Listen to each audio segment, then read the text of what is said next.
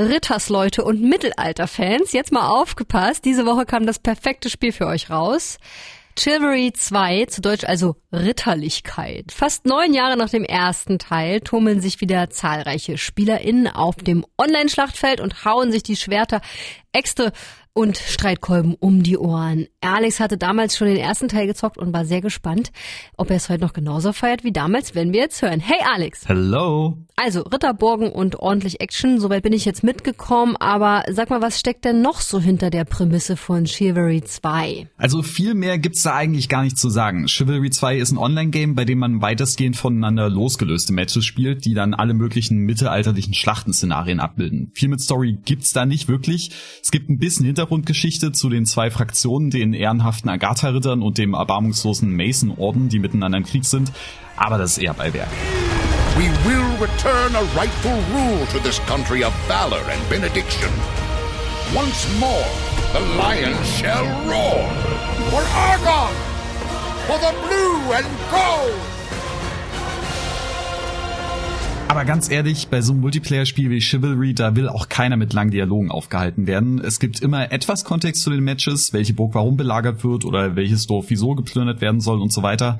Aber mehr brauchst du dann auch wirklich nicht. Na, wenn das so ist, erzähl mal ein bisschen was vom eigentlichen Fokus. Ich würde mal schätzen, da geht's nicht gerade zimperlich zu, oder? Oh nee, auf keinen Fall. Also man hat die Wahl zwischen vier unterschiedlichen Klassen, vom agilen Fernkämpfer mit Bogen oder Armbrust bis hin zum schwer gepanzerten Ritter mit Schwert und Schild oder einer fetten Axt, ist da alles dabei. Bevor Bevor aber die erste Schlacht gefochten wird, empfiehlt einem das Spiel erstmal das Training zu absolvieren, wo einem dann die Basics gezeigt werden. Now, step to the side and land a strike around the opponent's block. Good job. Throw off your opponent's target and fight. Nice work. Das war dann auch die erste große Verbesserung, die mir im Vergleich zu Teil 1 auffiel. Das Kampfsystem ist nämlich ziemlich komplex. Verschiedene Angriffsrichtungen und Schlagarten, gutes Timing beim Parieren und Kontern ist ebenso wichtig wie die Positionierung und das richtige Einschätzen der Reichweite des Schwertarms. Und das Tutorial macht da schon einen ganz guten Job, das alles mal zu zeigen. Klar, vieles davon vergisst man in der Hitze des ersten Gefechts dann auch wieder, aber im ersten Teil fühlte ich mich da noch deutlich mehr alleingelassen. Wo du es gerade ansprichst. Wie ist es denn nun, wenn es wirklich ans Eingemachte geht? Also was das angeht, bin ich richtig begeistert. Der Nahkampf fühlt sich richtig schön wuchtig an. So eine schwere Klinge zu führen, einen Treffer einzustecken oder auch auszuteilen, die Schwerter aufeinander klirren zu lassen, das ist einfach super toll umgesetzt. Ich meine, hör dir allein mal diese Soundkulisse an.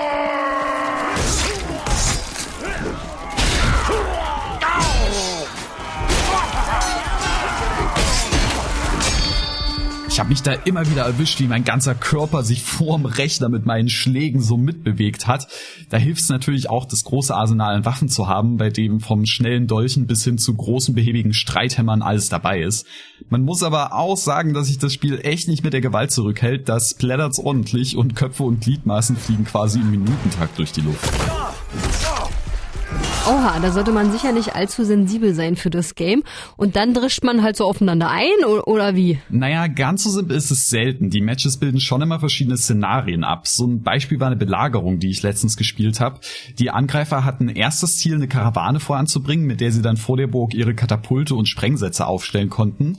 Ich gehörte aber zu den Verteidigern und musste sie natürlich dabei ausbremsen. Sie haben es dann aber doch irgendwann geschafft und wir wurden zum Thronsaal zurückgedrängt. Da übernahm dann ein Spieler aus meinem Team die Rolle des Herzogs und den zu töten war das finale Ziel der Angreifer, aber zum Glück konnten wir unseren Herzog dann lang genug verteidigen und am Ende gewinnen.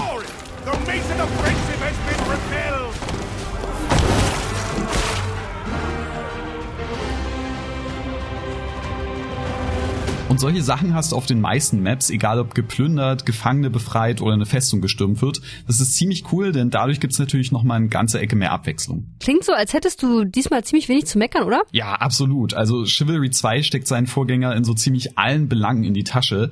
Ich hätte mir nur gewünscht, dass es im Spiel auch berittenen Kampf auf dem Pferd gibt, aber den wollen die EntwicklerInnen nach dem Release noch hinzufügen. Ansonsten bin ich aber ziemlich zufrieden und empfehle Chivalry so ziemlich allen, die wie ich als kleines Kind mit einem Holzschwert rumgefuchtelt haben. Alles klar, danke Alex. Chivalry 2 gibt's für den PC und außer der Nintendo Switch auch für alle anderen gängigen Konsolen. Kostenpunkt so 35 bis 40 Euro.